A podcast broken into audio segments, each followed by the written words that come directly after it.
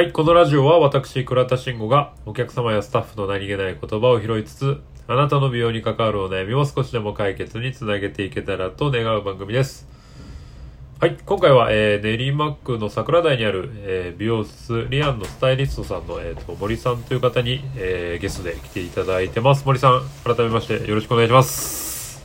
よろしくお願いします。お願いします。お願いします。いや、森さんなんですけど、まあ、その初回の、あの、コラボの時にやらせてもらった龍穂さんと同じように、まあ、あの、いろいろ見させていただいたんですけど、本当もう何でもこなすはいマルチプレイヤーに、ですよね。ありがとうございます。いや、本当にあの、そうです。はい、ブログから YouTube から、まあ、美容師やりつつも、こう、訪問美容までされてる感じで、はい、どこから聞いていこうか迷う感じになるんですけれども、よろしければ、はいちょっと簡単に自己紹介をいただけたらと思います。あ、はい。えー、改めまして、えー、森泉でございます。えー、38歳でございます。38歳。出身は新潟ですね。あ新潟なんですね。はい。はいで、えー好きな食べ物は、あ、それは言わない方がいいか。えーっ 後ほどと、、B 型ですね。B 型、は一緒ですね。ああ、そうですか。はい、僕も B 型です。あとはもう、倉田さんのご紹介通りですね。ありがとうございます結構いろんなことに、はい、興味があるタイプでございます。そう、なんで、まあ本当美容師に限らずいろいろされてるので、まあそういったところを今回は聞いていきたいなというふうに思ってるんですが、まず、あの、はいはいまあ早速なんですけど、やっぱ最初は、はいまあやっぱ YouTube を5年ですか、今、はい。そうですさね。れて。そうです。5年。いやー、恐ろしい。でもほぼ、ほぼ毎日更新ですか？最近そうです。いやー、それが、ねはい。僕はもうで全然できてないんですけど、まあ、そもそもその YouTube、まあ、だったりとか、まあ、ブログだったりとか、こう、始めるきっかけだったりとかっていうのは、何だったんでしょうか？はい。えっとですね、一番初めは YouTube から僕は始めたんですが、そのきっかけっていうのは、あの、お店の宣伝で集客ですね。で、自分のスタイルを発信することによって、そこからお客さんをこう集客していこうっていうのを 目標に始めました。その、まあ、実際やっぱやり始めて、こう、反応ほとんどないじゃないですか。はい。そそう、で、はいはい。と、だと思うじゃないですか。はい。でですね、これ僕が5年前始めた時って、あの、まだあの美容師さんがそういうスタイルとかを発信してる人があんまいなかったんですよ。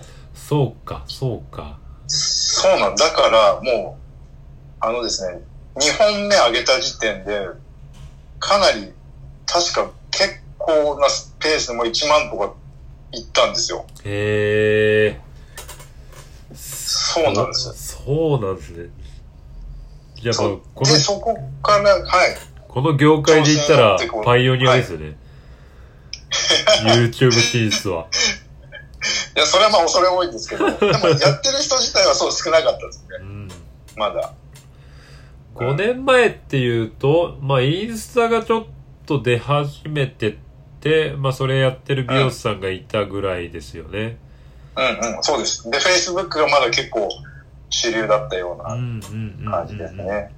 なるほど。そうか。まあ、うんそれでこう YouTube っていう媒体を選んだのは、な、なんだったんですか、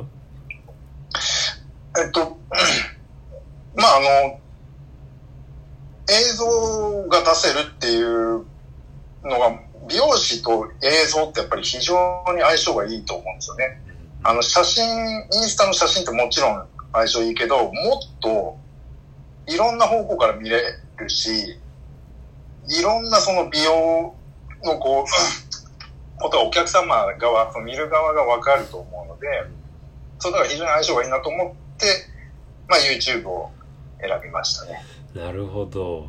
まあ、それを5年ずっと続けられてるということで、な、なんですかね、はい。その続けられてる秘訣だったりとかって、なんかありますか？僕は、まあ、何、何本か上げたぐらいで、結構、はい。うわ、これ、実は大変なんじゃねえかって、今思ってて。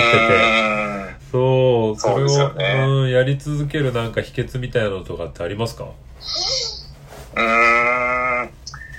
そうですね。あの、こう、やれてる人って、YouTube は特に僕2、二パターンだと思うんですけど、一つ目は、もうその、映像とかそういうのを作るのが好き。で、発信するのが好き。特に映像をこう、自分で編集して発信するのが好きな人と、あとは、あの、稼げてる人。YouTube でかすもうすでに稼げてる人の2パターンですね、その続けれる人は。なるほど。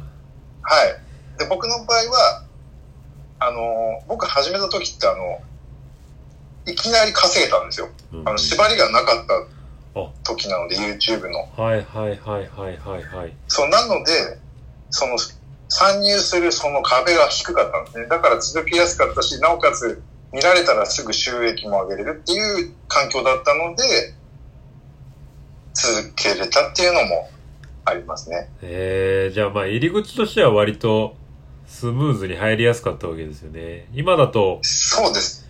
今だと結構厳しいですもんね。条件厳しいし、うん。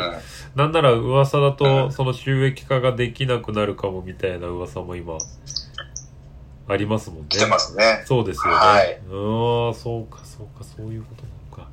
で、まあ、ね、結構やっぱ、編集が、やっぱやっててこう、すごい大変だなとは思うんですけど、なんかこの、編集方法でこう、こだわってることだったりとか、意識してることってありますか、とですね、僕は、ほぼスマホで完結させるっていうのを、もう常々こう掲げてるんですけれども、で、それというのはですね、美容師さんって、やっぱりなかなか本業の時間が長くて、その空き時間がないわけですよ。そうですね。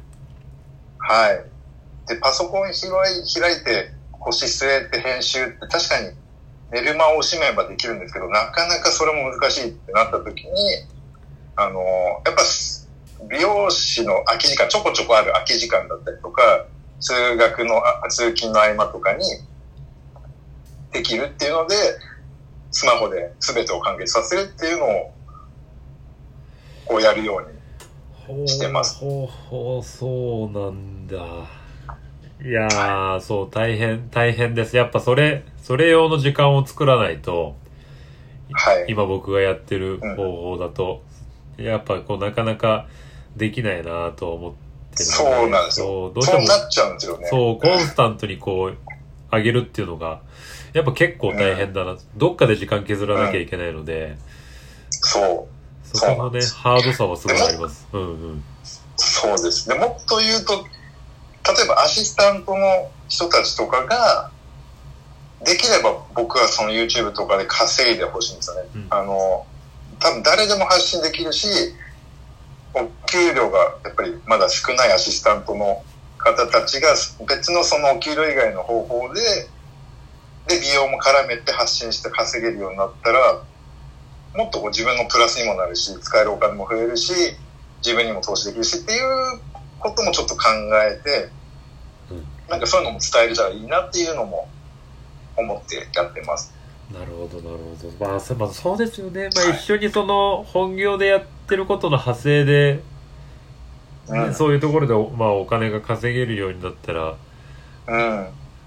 まあ、強い、強いっていうか、ね、そんなにこう、軸をぶらすことなく続けられるっていうのは、やっぱすごい魅力ですよね、YouTube とかっていうと。そうですね。うん。そうです。おっしゃる通りです。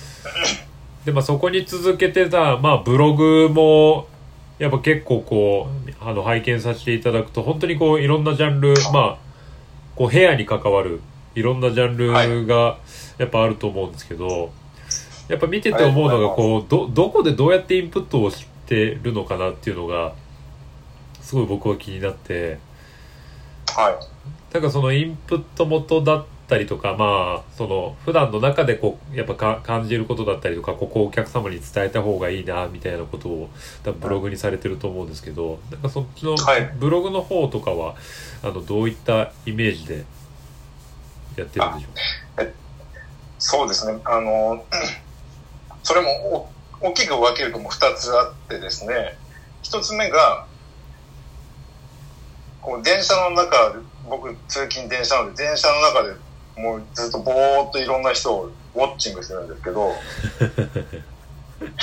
そう、その時に、あ、あのおばちゃんなんか、いけてないなとか、う。うん。あの若いお兄さんかっこいいなっていうところの、なんでこれいけてないのかなとかっていう部分をこう、見て、じゃあこれ記事になるなとか、もう本当そういう普段のちょっとしたことを結構ウォッチングして、あの、見てます。っていうのから一つ、そうですね、ネタを取るのと、あともう一つは、あの、まあ、この記事を、例えばお金になるなというか、はい。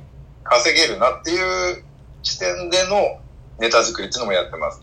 あの、ブログに貼るアフィリエイトの。まあその商品だったり、この商品を、まあ売るにはどうやって書いていこうかっていう場合もあります。はいはいはい。じゃあまあ、もう全くさっきの話とは別口からの切り口ってことですよね。あそうですね。うんうん。